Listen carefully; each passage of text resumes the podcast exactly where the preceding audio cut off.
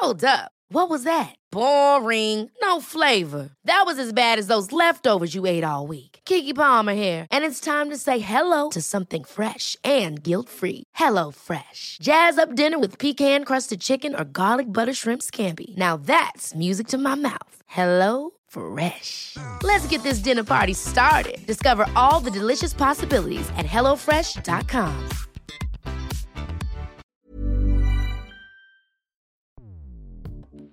Escuchas. Escuchas. Escuchas un podcast de Dixo. Escuchas Bien Comer con Fernanda Alvarado.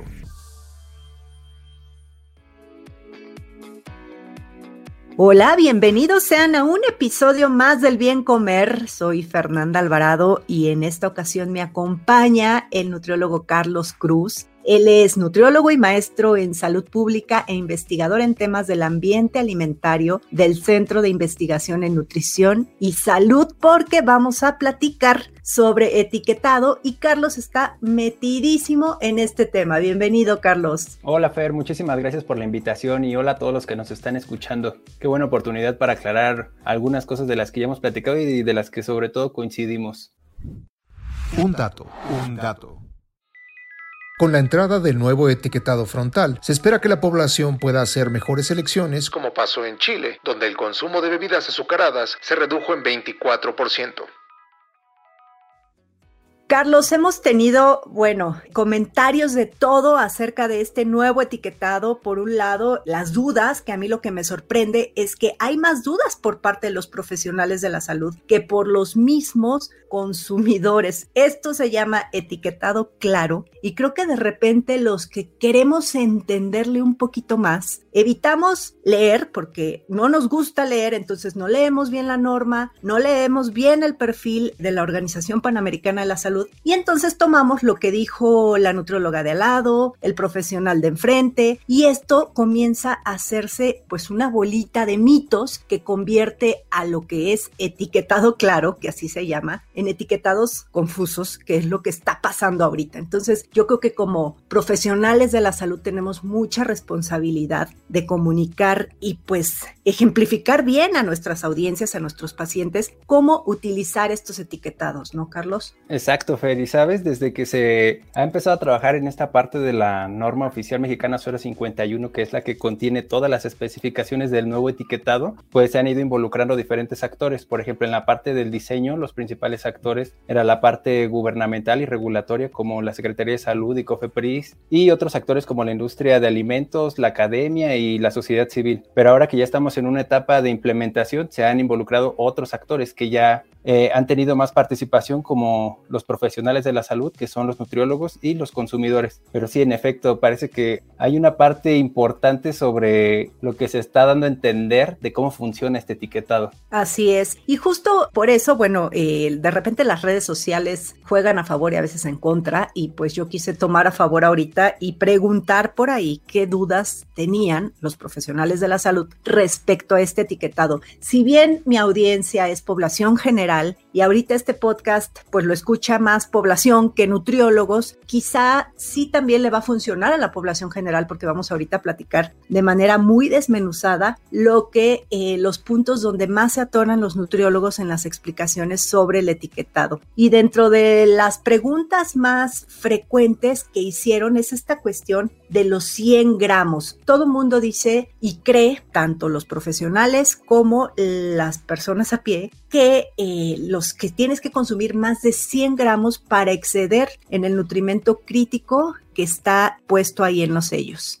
Esa ha sido una duda muy común y muy repetida en todos los sectores de, de los profesionales de la salud sobre por qué se decide una base de 100 gramos o qué representan esos 100 gramos. He visto, bueno, yo como nutriólogo, pues muchos de mis contactos de, los que tengo en redes sociales, pues también son eh, de la misma área que yo. Y algunos de ellos hacen comentarios muy acertados sobre el etiquetado, sobre cómo funciona, cómo utilizarlo y a qué se refiere, especialmente cuando hablan sobre los efectos de cada sello, ¿no? A lo que se refiere el exceso de azúcares, por ejemplo, y las implicaciones a la salud. Pero hay otros mensajes que no han sido tan acertados como esta parte de interpretar el contenido por 100 gramos, ¿no? ¿Por qué se realiza este cálculo? Y sí, justo lo que tú dijiste es lo que yo he estado observando. Comentarios como nadie se come 100 gramos, eh, productos en presentaciones pequeñas están mal evaluados porque nunca van a llegar a esa cantidad. Pero bueno, esto se debe a muchas cosas, ¿no? La primera y de, de la que yo estoy como más consciente es que no somos todólogos y hay cosas que nunca vimos en nuestra preparación o que se tocan en otros aspectos, ¿no? Uno de estos es los perfiles nutrimentales, que son estas herramientas de la salud pública que funcionan para clasificar alimentos de acuerdo a qué tan saludables son.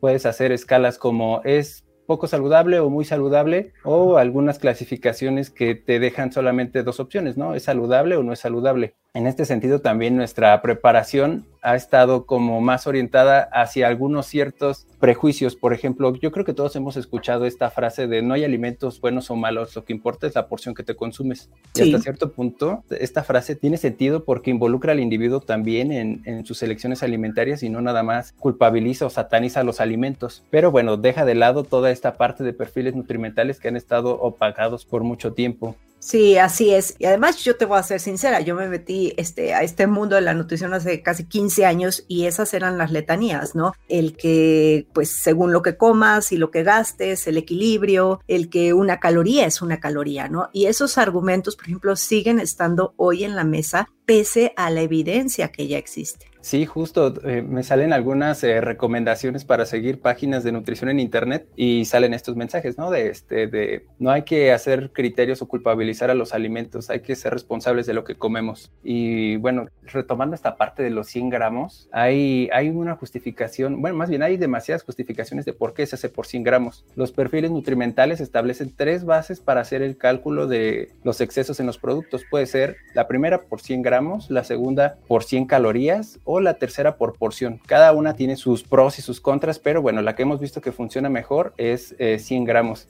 Y esta está basada en ciertas herramientas metodológicas, una de ellas es la estadística y la estadística como esta parte fundamental de la ciencia que te ayuda a tomar decisiones. Hemos visto que los cálculos por 100 gramos son los que te dan una menor cantidad de errores en la clasificación de alimentos. Esto si lo comparamos, por ejemplo, con una forma de estandarizar por porción. Eh, en porciones hay muchos errores en la parte de alimentación, porque bueno, realmente una porción debería hacer sentido a lo que nosotros comemos, pero siempre están eh, subestimadas en los productos e inducen mucho sesgo en la parte de cómo evalúas un producto. Evalúan productos como saludables cuando de verdad no son saludables. Ya, y también esta parte el, de las razones por las que este etiquetado está ahora en 100 gramos es para justamente poder hacer comparaciones sobre el mismo producto rápidamente, ¿no? O sea, yo, por ejemplo, si voy al supermercado y voy a comprar un cereal de caja, entonces voy a voltear a ver la tablita numérica, ¿sí? ¿No? Donde vienen todos los, los nutrimentos de forma cuantitativa. Entonces, me voy a fijar si yo lo que estoy cuidando es el azúcar o no quiero un cereal con azúcar, pues entre uno y otro, ¿cuál tiene menos azúcar en esos 100 gramos, ¿no? Independientemente de que el sello se basa en estos 100 gramos para hacer la estandarización. También eh, los sellos, el que esté un producto de 20 gramos con un sello de exceso de calorías, eh, no quiere decir que tengas que comer cinco productos, sino que en esos 20 gramos hay un exceso de calorías, llámese en los 20 gramos, en los 100 gramos, en los 50 gramos, porque es proporcional. O sea, los sellos son para evaluar la calidad del producto. Si quieres tú ya evaluar la cantidad, entonces te volteas a ver la tablita y como bien dices, sobre 100 gramos te va a ser mucho más fácil hacer comparativos, ¿no? Y es justo lo que hacen los perfiles nutrimentales, o sea, establecen una base para la medición y que con esa medición tú puedas hacer una inferencia general del producto. O sea, evalúa la naturaleza del producto. Es decir, este va a ser excesivo en cualquier cantidad de, producto que tengas, no necesariamente en los 100 gramos. Y esto, lo que dijiste, no implica que un producto que se consuma en una menor cantidad no tenga este exceso, sino que es una evaluación de lo que representa el producto en, en su totalidad. Y ojalá que, digo, nos echamos ya un muy buen rato respondiendo esta pregunta para que nos entiendan. Y bueno, evidentemente, si siguen con dudas, pues nos pueden escribir tanto a ti como a mí. Al final damos tus datos de contacto. Pero bueno, otra de, las preguntas que va pegadita con esta es el cuestión de, de productos. Es comillas saludables y sí, o sea, sí lo son. Para mí unas tostaditas almas, pues pueden caber perfectamente en una dieta saludable. Estas que yo siempre digo que son como tostaditas de unicel, que son las tortitas de arroz, que si bien pues, a, mi parecer no tienen muchas cualidades nutrimentales, digamos que te quita como esta ansia de masticar por pocas calorías, ¿no? Entonces, este tipo de productos, tostadas y demás, que estaban en la canasta y en las recomendaciones de todos los nutriólogos y que ahora traen sellos, bueno, están con patas para arriba, o sea, porque dicen, ¿cómo? Eh, si yo toda la vida le recomendé eso a mi paciente y ahorita mi paciente lo va a ver con dos o tres sellos. Esta también ha sido una duda muy común y que también me imagino que ha sacado de sus casillas a muchos nutriólogos porque eran estos eh, como comodines o como recomendaciones generales que ya, ya se tenían para implementar a sus planes. Y justo por esta definición que pues no tiene nada, ¿no? Solamente es este, un producto de tal ingrediente y que no contribuye con algo excesivo para los pacientes. Pero bueno, los perfiles han identificado que son excesivos. Yo aquí veo dos, dos áreas de oportunidad. La primera es que hemos comparado el contenido por este, el, ejemplo que sacaste de las almas, solamente tienen el exceso de sodio y ese exceso de sodio ha sido como muy similar al de muchas frituras de maíz que las cuales ya empezaron a reformular y se han librado de este sello. Creo que es una excelente oportunidad de estos productos para que puedan cambiar y, bueno, anunciarse como de verdad un producto saludable o que podamos recomendar en el campo de la nutrición. Ya, sí, yo también pienso exactamente igual. Creo que aquí es, es, oportunidad, como sabemos también cereales, ¿no? De caja que ya este, exentaron ese sello. Entonces, pues puede ser buena oportunidad. Y la otra también, yo creo que eh, invitar a sus pacientes a incluir más alimentos que no traen sellos, ¿no? Porque muchas veces para el nutriólogo ya tiene casi casi el machote hecho con la dieta y son los mismos productos. Entonces, bueno, yo creo que esta es una gran oportunidad también para alfabetizar tanto a la población, a sus pacientes, como ellos mismos, a conocer nuevos productos para incluirlos de forma más cotidiana en sus dietas, ¿no? De repente somos tan vastos de, alimentos en México y estamos con lo mismo. Y te digo estamos porque todos, o sea, comer lo mismo, desayunas lo mismo, cenas lo mismo, entonces pues esto va a abrir el abanico. Y por otro lado, también hay una pregunta por ahí y que ha estado muy sonada en la cuestión de que la gente ya va a comer con miedo. Incluso hay un sellito por ahí, un meme que dice, como lo mismo pero con más culpa. Entonces, ¿tú qué dirías a, a esto? Bueno, en realidad es siento que el etiquetado de alimentos, este etiquetado de advertencia está abriendo los ojos a lo que de verdad desconocíamos, ¿no? Hay muchos productos que se anuncian como saludables como si fuera una versión light o reducida en algún componente, pero bueno, no necesariamente ese cambio en el producto va a garantizar que sea saludable, pero bueno, así es como lo hemos percibido. Yo lo estoy viendo más como una nueva visión hacia lo que contienen los alimentos y como esta oportunidad de transicionar a una alimentación más natural, o sea, algo que no tenga sellos, algo que no contamine, algo que sea más sustentable. Exacto. No creo que esté generando miedo.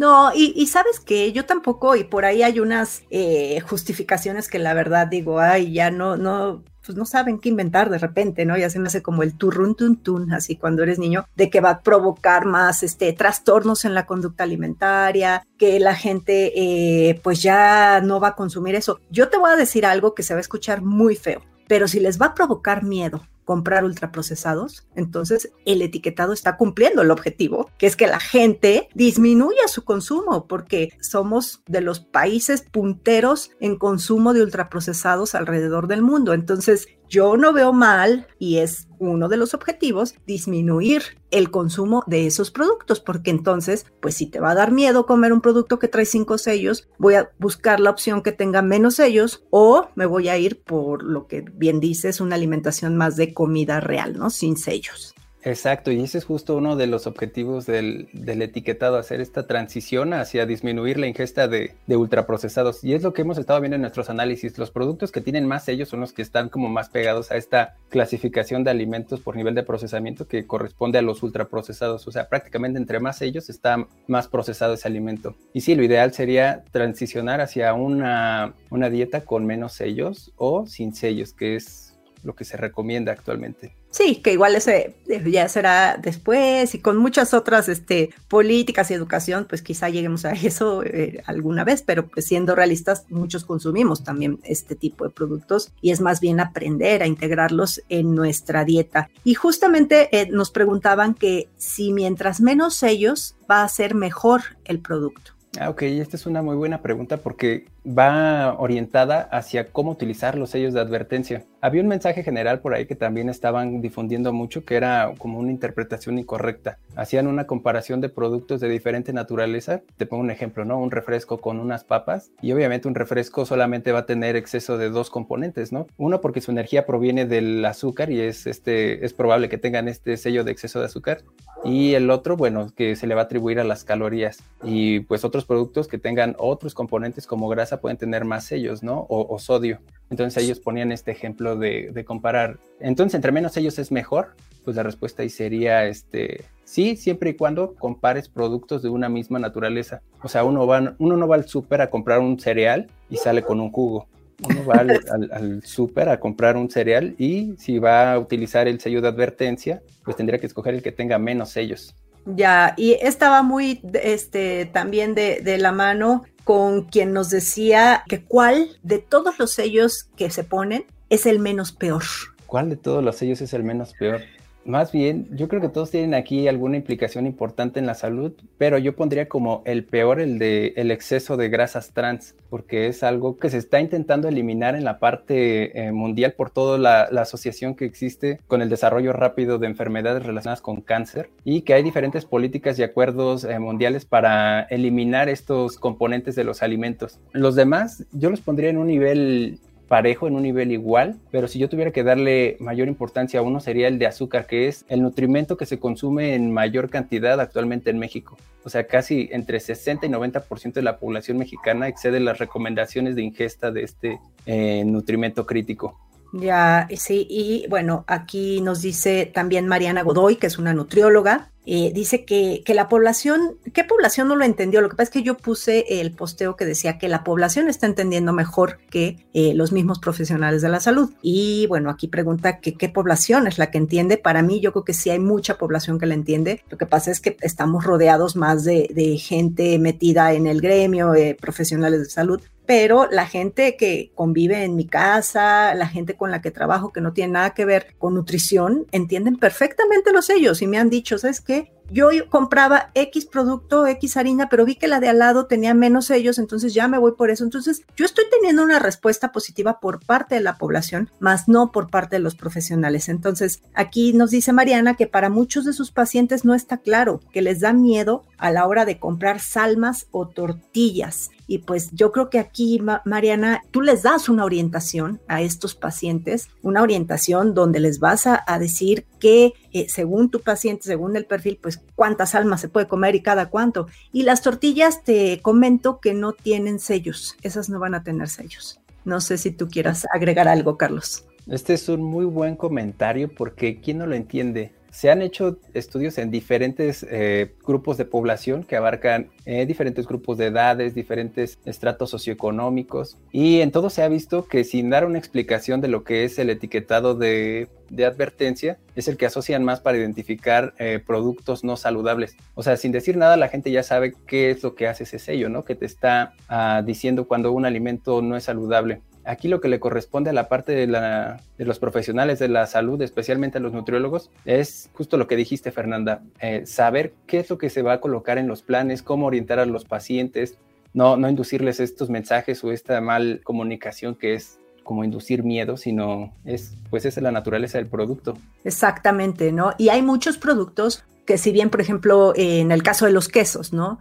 Yo consumo muchos quesos, me encantan los quesos y pues seguramente tú también y vas a consumir esos quesos y van a traer un sello de exceso de sodio. O sea, sí hay muchos productos también que pues por naturaleza sabemos que se exceden en ciertos nutrimentos y por tanto pues no te comes un kilo de queso en una sentada, ¿no? Pero yo creo que este etiquetado va más en todos estos productos que teníamos como saludables, en estos falsos saludables donde ves que la barrita de cereal pues tiene muchos sellos y que pues al final no es tan light como te la pintan, ¿no? Y ni mucho menos saludable. Entonces yo creo que va a ayudar mucho a eso, o sea, a quitar esos enormes pasillos del supermercado que cada vez son más grandes de productos sin gluten, light y no sé qué tantas leyendas llevan, eh, a incluir alimentos pues reformulados que sean más saludables, ¿no? Y sobre todo a disminuir el consumo de estos ultraprocesados También nos dicen aquí en Instagram, nos preguntaron que qué objetivo tiene el etiquetado, que si el etiquetado tiene como objetivo eh, decidir qué coma el consumidor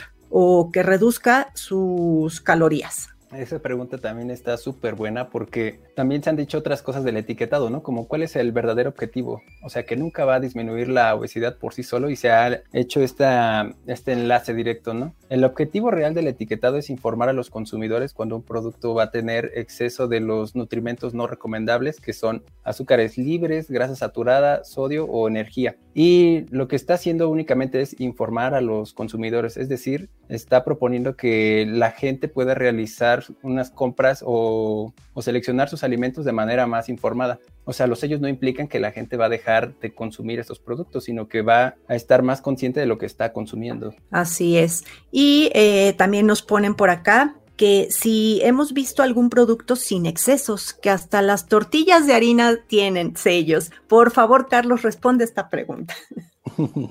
Está muy buena también. Un producto cuando tiene excesos, o más bien cuando se evalúa si debería tener o no excesos, es porque tiene eh, sodio añadido, eh, azúcares libres o grasa añadida. Las tortillas de maíz no deberían tener sellos a menos que les añadas alguno de estos componentes. Por ejemplo, eh, sal, ¿no? Que hemos visto que es el, componente que se puede añadir más en tortillas empaquetadas, como en las tortillas de harina pero un producto que no contenga eh, sellos van a ser de dos tipos. Uno, los productos que contengan estos ingredientes, pero que no excedan los límites. Y ya hemos empezado a ver muchos productos. Los análisis que hemos realizado apuntan que 28% de los productos serían libres de sellos. O sea, sí hay una gran eh, variedad de, productos que no tendrían estos eh, mensajes pero también nos hemos dado cuenta de, otras cosas que están pasando en el mercado. Por ejemplo, habíamos estimado que era muy poquita la proporción de cereales para desayuno que estarían libres de sellos. Y hemos empezado a ver que ya la, industria alimentaria ha empezado a, reformular sus productos y una se han disminuido la cantidad de, sellos en estos productos y la otra se han eh, lanzado nuevas versiones de productos ya sin sellos. Eso está buenísimo, porque así, bueno, entonces, o sea, sí se está cumpliendo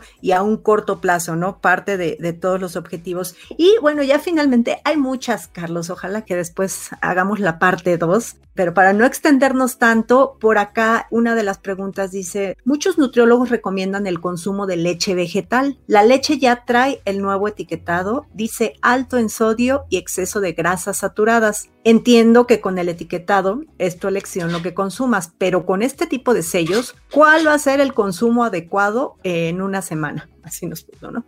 Muy bien.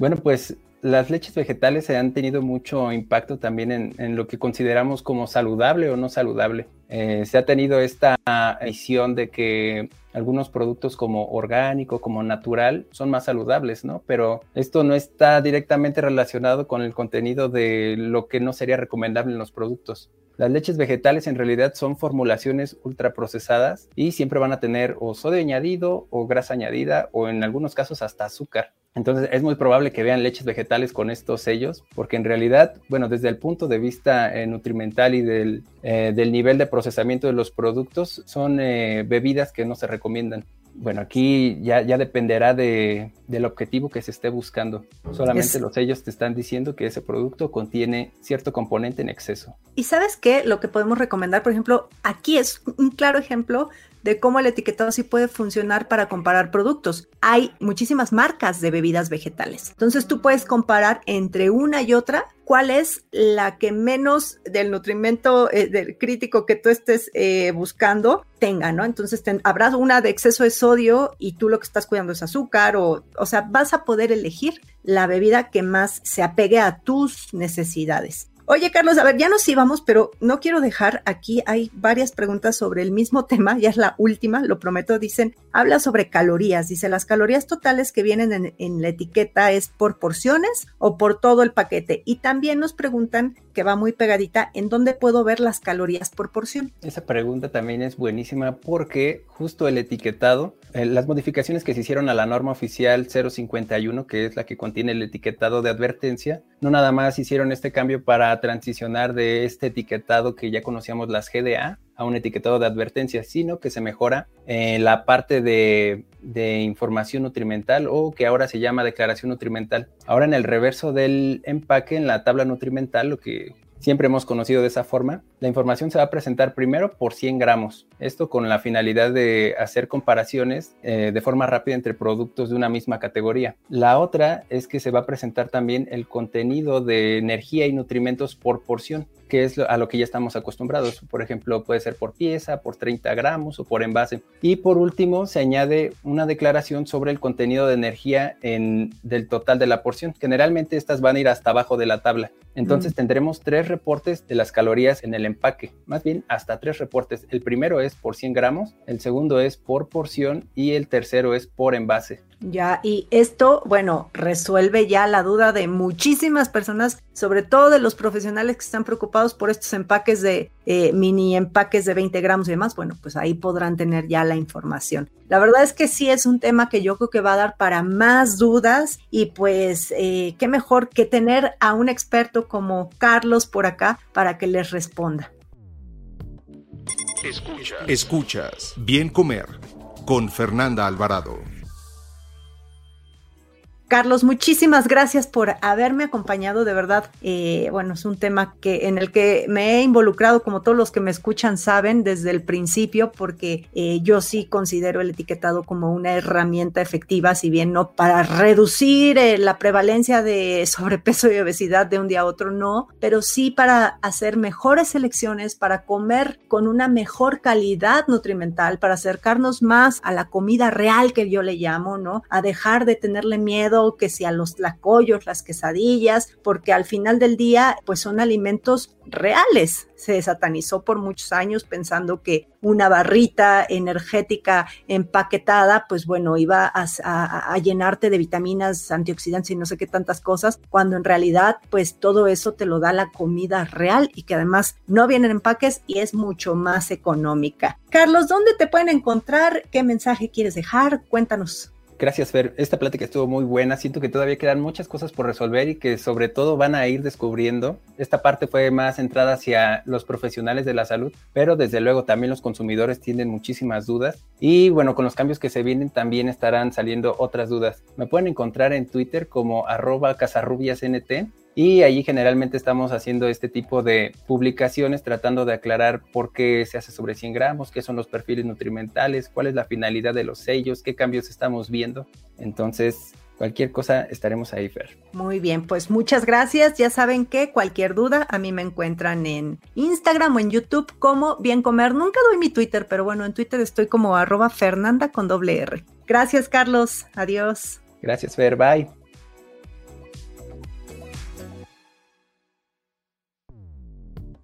Dixo presentó Bien Comer con Fernanda Alvarado. La producción de este podcast corrió a cargo de Verónica Hernández. Coordinación de producción, Verónica Hernández. Dirección General, Dani Sadia. Las opiniones expresadas en este programa no pretenden sustituir en ningún caso la asesoría especializada de un profesional. Tanto las conductoras como Dixo quedan exentos de responsabilidad por la manera en que utilizan la información aquí proporcionada. Todas las opiniones son a título personal.